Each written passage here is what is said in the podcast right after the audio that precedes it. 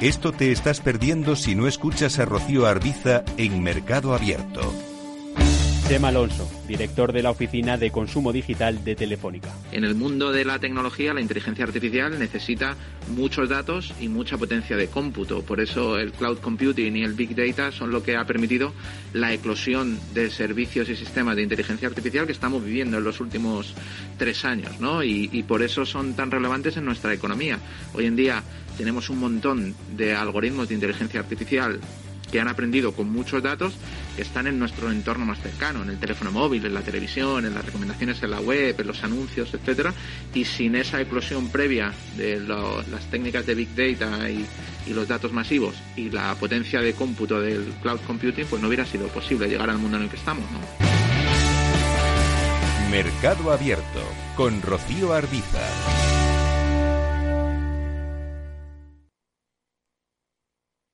Neynor Homes les ofrece inversión inmobiliaria con Meli Torres.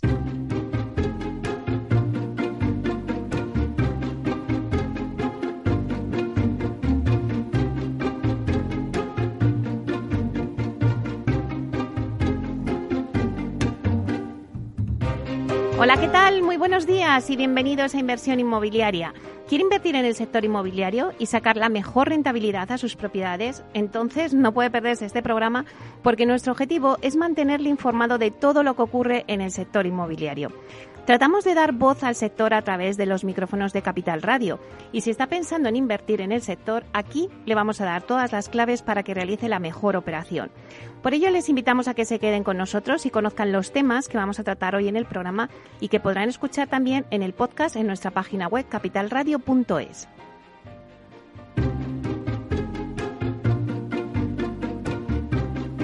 Bueno, pues como todos los jueves vamos a repasar la actualidad de la semana inmobiliaria con el portal Inmobiliario Idealista, que nos va a contar lo que se tarda en vender una vivienda. Luego Tinsa nos dará el dato inmobiliario del día. El dato va sobre las valoraciones. ¿Cuántas valoraciones se hicieron en 2020?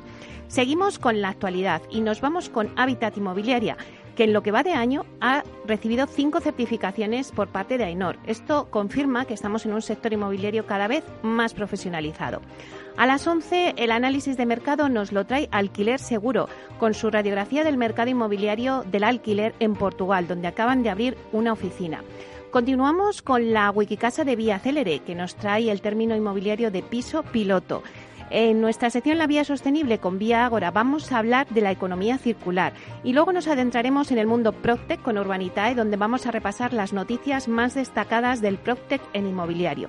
A las 12 nos vamos al sector de centros comerciales y retail y vamos a tener la entrevista que se la vamos a dedicar a John Armentia Mendaza, que es director corporativo y Chief Financial Officer de LAR España, que nos analizará el sector de los centros comerciales ahora que ya parece que la vacunación ha avanzado y que empezamos a recuperar la normalidad. Por último, en nuestro rincón del inversor, vamos a hablar con Javier de Pablo y con Daniela, que son eh, el CEO y el director de Bides One. Y vamos a hablar un poco de lo que busca en estos momentos el inversor en el mercado inmobiliario. Así que, como ven, un programa muy variado que no se pueden perder y ya comenzamos.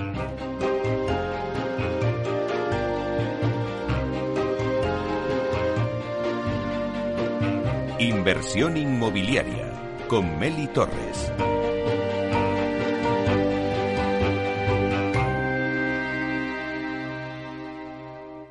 Idealista te ofrece la noticia de la semana.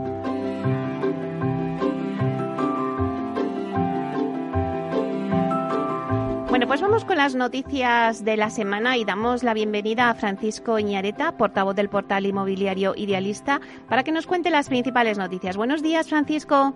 Hola, muy buenos días, Meli. Pues mira, si la semana pasada hablábamos de los tiempos eh, de permanencia de los anuncios de alquiler en nuestra base de datos, en la base de datos de Idealista, que nos ayuda también a ver un poco cómo está el mercado, cómo está el dinamismo del mercado, pues esta semana lo que vamos a hacer va a ser analizar qué es lo que ha pasado con esos anuncios en venta. Así que, si quieres, comenzamos directamente. Pues vamos a verlo, a ver lo que ha pasado.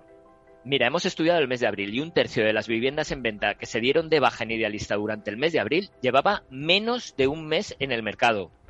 Nos puede parecer mucho, pero aún así este porcentaje es inferior al que se registraba antes de la pandemia. Lo hemos comparado con febrero de 2020, cuando era el 36% se vendieron en menos de un mes. ¿Qué es lo que ha pasado con el resto de viviendas, con las que han tardado un mes? Pues mira, eh, del resto de viviendas que se vendieron durante el mes de abril, el 21% estuvo en el mercado entre uno y tres meses. El 28% estuvo entre tres meses y un año.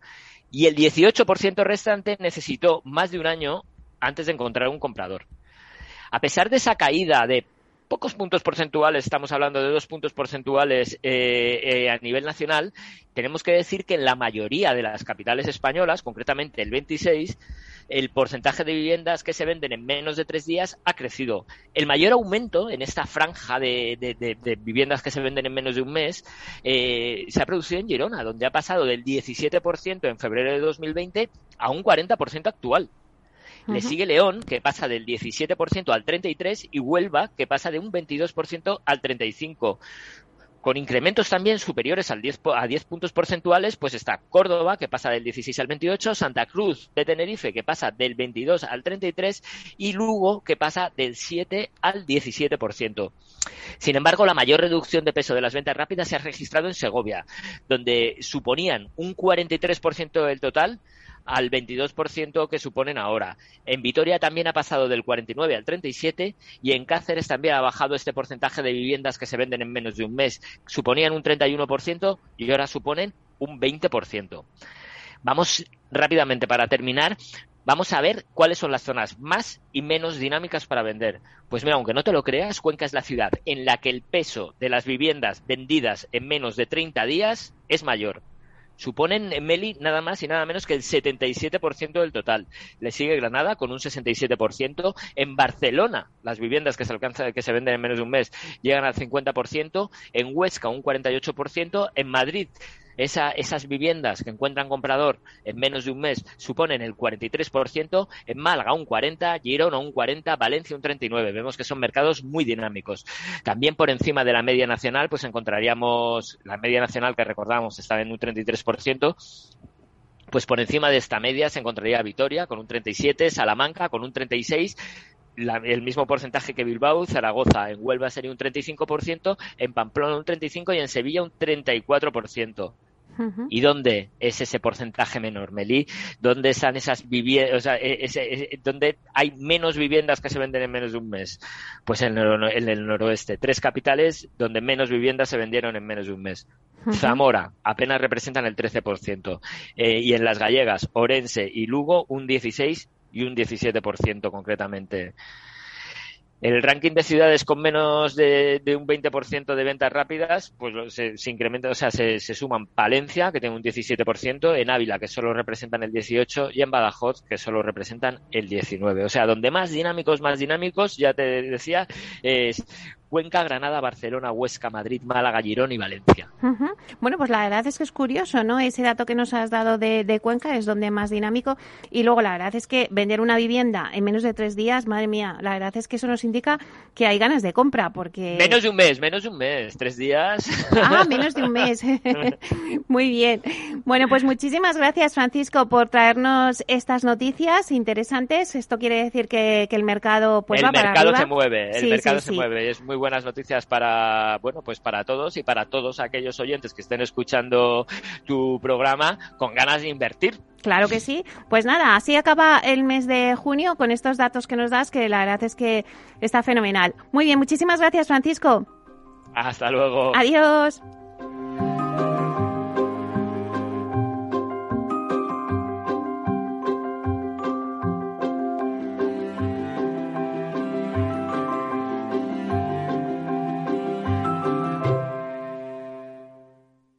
El dato del día con Tinsa.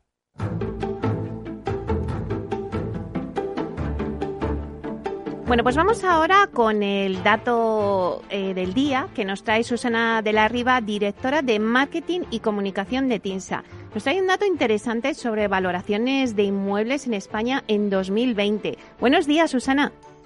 Hola, Meli, ¿qué tal? Buenos días. Bueno, esperándote a ver qué dato nos traes hoy, que me parece un dato interesante.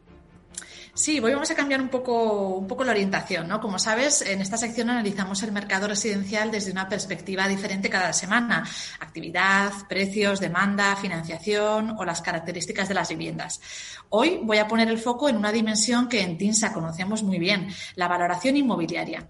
Y el dato que te traigo hoy es 990.000 valoraciones de inmuebles realizadas en España en 2020, según los datos que maneja la Asociación Española de Análisis de Valor, AEV. Los 21 integrantes de esta asociación, entre los que se encuentra TINSA, representan el 85% del mercado de la tasación en España. Esas 990.000 valoraciones suponen un descenso del 10% respecto al año anterior, como consecuencia, es evidente, del freno que supuso el confinamiento y la menor actividad derivada de la situación económica y restricciones de movilidad posteriores. La razón de, ser de una valoración es determinar el valor de un inmueble en un momento determinado, o más concretamente, emitir una opinión fundamentada sobre el valor de dicho bien. Si ponemos la, la lupa sobre ese dato nacional de 990.000 valoraciones encontramos que la gran mayoría, 610.000, son viviendas. Y dentro de este grupo, 190.000, es decir, un 31% de todo, del global de viviendas, fueron de inmuebles unifamiliares. El segundo activo en importancia fueron los terrenos, con 100.000 valoraciones en 2020, seguido de los edificios completos y posteriormente de inmuebles con otros usos, industrial, oficinas y locales comerciales. ¿Y dónde se concentra la actividad de valoración? Pues mira, las ciudades de Madrid y Barcelona suman el 8% del total de valoraciones realizadas. El 28% de toda la actividad tasadora se localiza en municipios de más de 100.000 habitantes. Y si lo miramos por comunidades autónomas, Madrid, Cataluña, Valencia y Andalucía concentran el 63% del total. En este punto me vas a permitir, Meli, hacer un pequeño paréntesis para contextualizar dónde está TINSA dentro de este escenario. Claro. TINSA es, hay veces que se pierde un poco el, foco, ¿no? TINSA es la mayor empresa del sector en España, con una cuota de mercado que supera el 25%. Realizó más de 250.000 valoraciones en 2020, de las que 190.000 fueron viviendas, casi un tercio de todas las que se hicieron en el país. En términos de facturación, la cuota de TINSA alcanza el 26,5%, prácticamente lo mismo que sus tres inmediatos competidores. Este liderazgo es lo que explica que la información generada por la compañía sea considerada representativa de lo que ocurre en el mercado. Y dicho esto, continúo con nuestro dato. Eh, eh, los principales solicitantes de tasaciones en, España son los bancos, seguidos del grupo de las personas físicas y jurídicas y a continuación de las sociedades de gestión de activos inmobiliarios. Entre los solicitantes también encontramos a las entidades aseguradoras, porque es importante aclarar que cuando hablamos de, ese casi millón de valoraciones que se hicieron en España en 2020, no solo nos estamos refiriendo a tasaciones para garantía hipotecaria, que son las valoraciones más conocidas por el gran público. En esa, en esa gran bolsa entrarían también las valoraciones que solicitan fondos de pensiones, aseguradoras y fondos inmobiliarios para calcular el valor de sus patrimonios o las valoraciones con finalidad contable que perdona, eh, los, decía, los, activos o las valoraciones con finalidad contable de los activos que las entidades financieras tienen en sus balances y de productos financieros como títulos y cédulas hipotecarias, por ejemplo. Como ves, Mary, son variados los ámbitos en los que las empresas de tasación aportan seguridad y garantía. Son un pilar fundamental para la estabilidad del sistema financiero y, por tanto, de la economía en general. El número de valoraciones realizadas en este primer trimestre del año por los asociados de EV aumentó más de un 10% respecto a las del mismo periodo del año anterior. Así que confiamos en que en 2021 superaremos esa cota del millón de valoraciones en España. Bueno, la verdad es que es un dato interesante esas 900.000 valoraciones de inmuebles en España en 2020 y que se supere el millón en 2021. Y luego también es interesante que el porcentaje mayor de valoraciones, pues al final se lo lleva la vivienda, ¿no? Así que es un dato muy interesante, Susana. Nos ha encantado.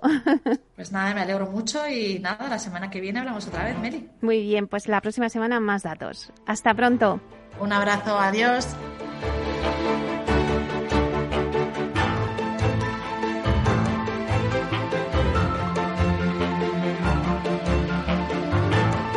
Inversión inmobiliaria con Meli Torres.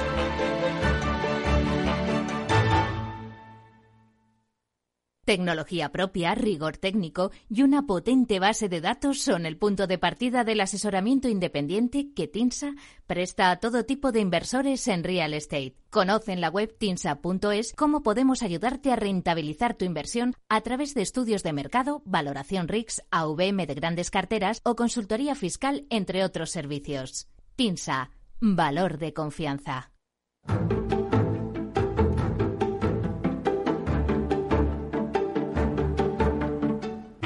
Bueno, pues seguimos con la actualidad y la promotora Habitat Inmobiliaria está de celebración. Ha conseguido en lo que va de año cinco certificaciones de AENOR, lo que demuestra que estamos ante un sector inmobiliario cada vez más profesionalizado. Por poner un poco en situación al oyente, Habitat Inmobiliaria, compañía que está presidida por Juan María Nin y está dirigida por José Carlos Sad.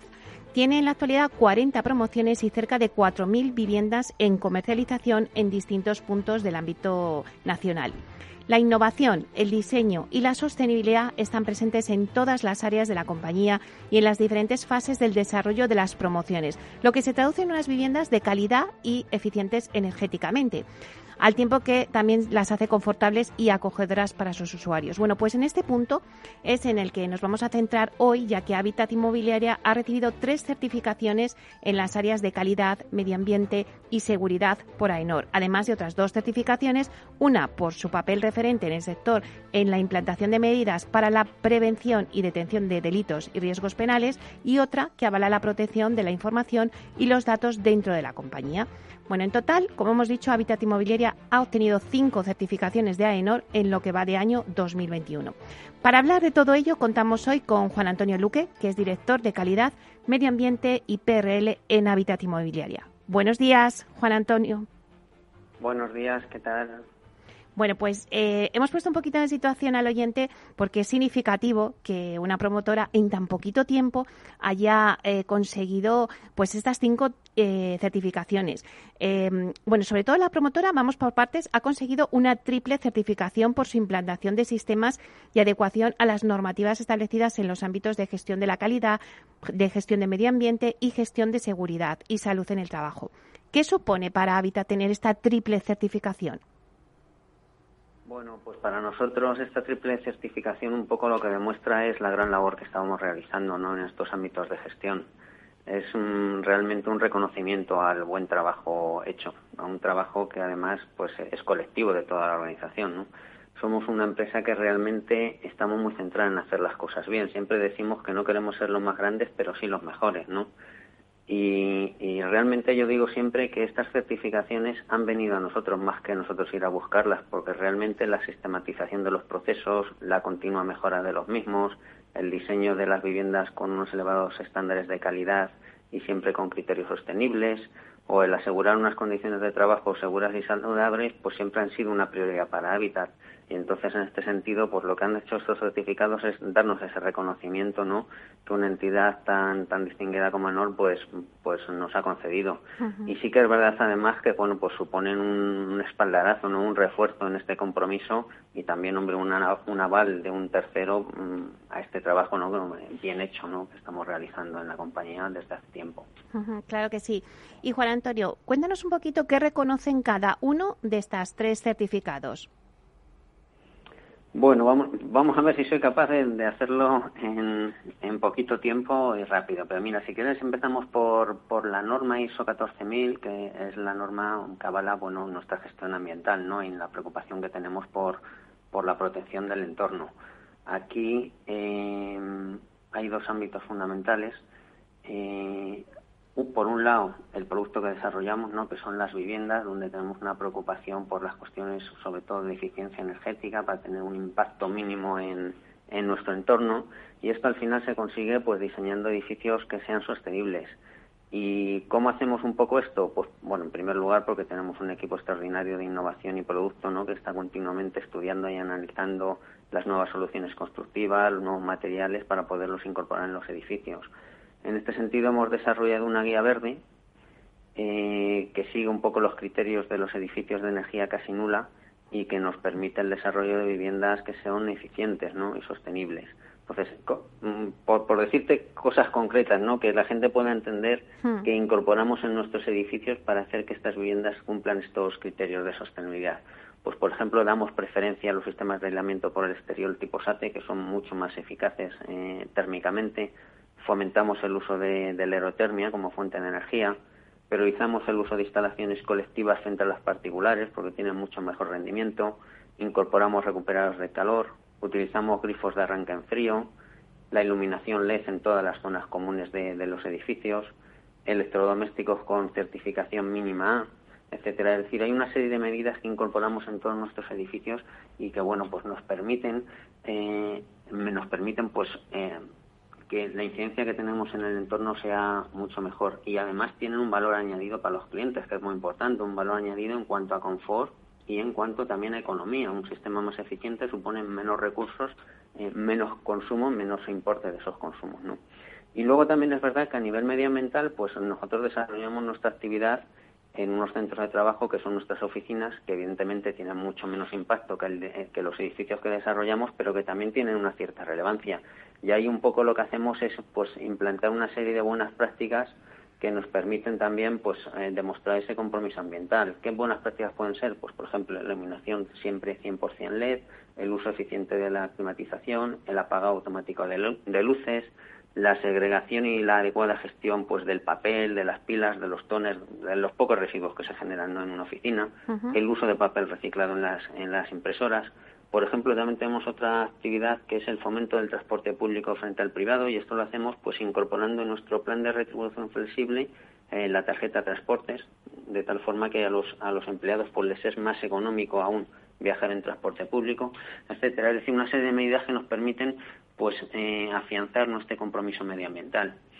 Luego tenemos otra norma en la que estamos certificados, que es la ISO 45001. Esta norma lo que hace es reconocer nuestra labor en la materia de seguridad y salud. Eh, y ahí nuestro claro compromiso es reducir la siniestralidad, la siniestralidad laboral. ¿Cómo logramos esto? Pues bueno, evidentemente nosotros tenemos unos centros de trabajo que son unas oficinas que ciertamente desde el punto de vista de la seguridad no es lo más conflictivo de, o no es el negocio más conflictivo, al final es un uso administrativo, pero bueno, aún así sí tenemos implantadas una serie de de actuaciones que nos ayudan a mejorarlo. Tenemos eh, un grupo de consulta y participación con los trabajadores donde estos nos transmiten sus inquietudes y sus propuestas y las damos traslado luego a nuestros sistemas. Hacemos una información y sensibilización continua a través de artículos y consejos que publicamos en nuestra intranet, pues relativas a la promoción de la vida sana, de la eliminación de los malos hábitos, a la prevención de las enfermedades profesionales que pueden tener lugar en, esta, en este tipo de, instalaciones, fundamentalmente son temas posturales o estrés, por ejemplo. Y luego también hacemos una promoción activa eh, de la participación de nuestros trabajadores en actividades deportivas, generalmente asociados a, a, organizaciones sin ánimo de lucro, pues que promueven carreras o, o promueven eh, torneos de pádel o actividades de tracking por ejemplo, la Fundación Envera o con la Asociación Española de, de Lucha contra el Cáncer, etcétera. Y luego es verdad que tenemos las obras. Las obras no son centros de trabajo de hábitat, pero extendemos nuestra preocupación a ellas porque son evidentemente el elemento de riesgo desde el punto de vista de la seguridad más importante que existe en nuestro negocio. Ahí sabes que bueno, el promotor lo que tiene es la obligación de normar al coordinador de seguridad y salud, que es la persona que coordina la aplicación de los principios generales de la prevención y seguridad en una obra. Y luego ahí tenemos, pues, mm, digamos que tres patitas. Uno, tenemos que ser muy exigentes y lo somos.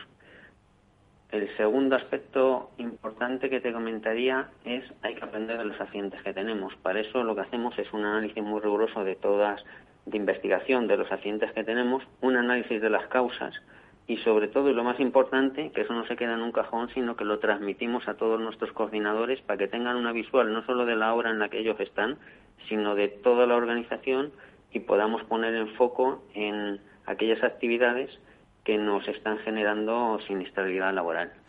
Y luego, además, em, hacemos con una empresa especializada externa eh, auditorías a todas nuestras obras que nos permiten pues, bueno, sacar una, una foto fija de, cuál es el estado de implantación de la seguridad y tomar medidas de aquellas eh, carencias pues que, que se detectan, ¿no?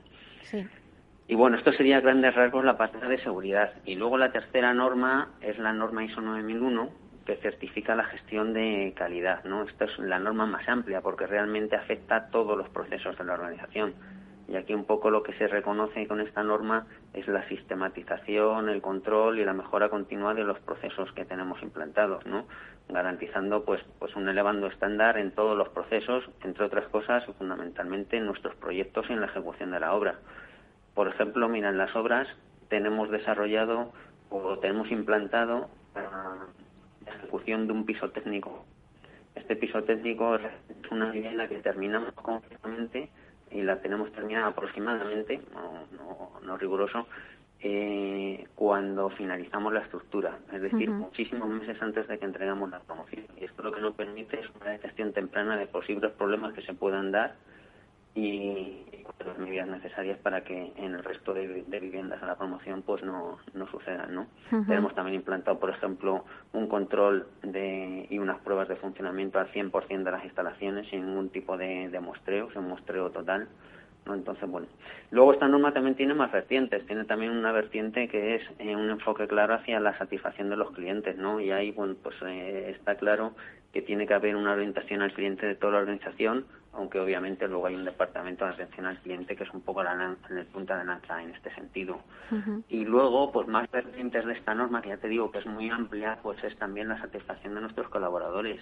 Ya siempre un poco eh, lo que tratamos de establecer es una relación win-win y siempre pensando en largo plazo, no en una colaboración puntual, sino en mantener este, este compromiso con ellos a lo largo del tiempo. Es decir, al final hay que verlos y así lo hacemos como, como aliados, ¿no? como partners nuestros. Y esto es un poco a grandes rasgos, un poco hablándolo deprisa, pero porque son, son más complejas, ¿no? que tienen además muchísimo, muchísimo, muchísimo contenido. Bueno, pero Juan Antonio, nos queda claro por qué eh, habéis conseguido esa triple certificación con todas esas gestiones que lleváis a cabo. Si quieres ya brevemente, eh, coméntanos un poquito porque luego os han hecho otras dos certificaciones. Eh, cuéntanos brevemente. Sí, otras dos certificaciones, una es la de la norma 19.601 y aquí lo, lo que se demuestra, esto estamos muy orgullosos porque además somos completamente pioneros en el sector en, en, la certificación de esta norma y aquí lo que se demuestra es un compromiso a todos los niveles con una cultura empresarial de ética y de integridad, ¿no? Ten en cuenta que aquí esta cultura es fundamental porque estamos hablando de prevención de delitos que bueno lo, nos aplican a nuestro sector pueden ser blanqueo de capitales, la financiación del terrorismo, la protección de datos, el cohecho, el soborno y entonces es, es una norma que, que creemos muy importante eh, que esta alta exigencia que tenemos en el cumplimiento normativo pues eh, nos hace sentirnos muy, muy, muy satisfechos ¿no? y esta certificación demuestra eh, este compromiso y, y bueno, pues eh, luego la otra norma que en la que estamos certificados es la norma de eh, ISO 27001, que es una norma de protección del de, de, los sistemas de información, de gestión de los sistemas de información. Y aquí esta norma lo que pretende es eh, acreditar pues que tienes un, sistema sólido implantado de protección de la información. Es un reconocimiento en el fondo avala que las medidas de protección y los controles que tenemos establecidos para asegurar la, tanto la confidencialidad como la disponibilidad como la integridad de, de todos los datos que están en nuestro sistema de información pues están correctamente implantados y son eficaces sobre todo, ¿no? Ten en cuenta que esto hoy en día es fundamental. Hemos pasado de, de una época en la que la información es completamente digital y los sistemas digitales eh, son mucho más eh, manipulables y atacables que, los sistemas que teníamos hace 30 años o 40 donde toda la información estaba en papel. Bueno, pues al final eh, el reconocimiento de estos certificados, Juan Antonio, pues lo que pone en manifiesto es que hablamos de que el sector eh, inmobiliario está muchísimo más profesionalizado, nada tiene que ver con el sector inmobiliario de hace años y Habitat se ha convertido en un referente en el sector. Así que eh, te damos las gracias por contarnos vuestras certificaciones y bueno, pues solamente pues deciros que felicidades. Pues muchísimas gracias a ti y encantado de haberte atendido. Muchísimas gracias, Juan Antonio Luque, director de Calidad, Medio Ambiente y Prevención de Riesgos Laborales en Hábitat Inmobiliaria.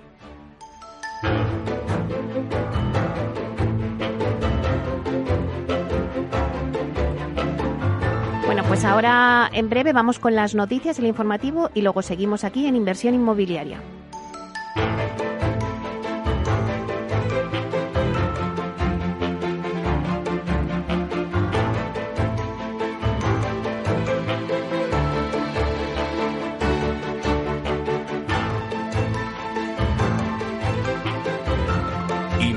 Inmobiliaria con Meli Torres.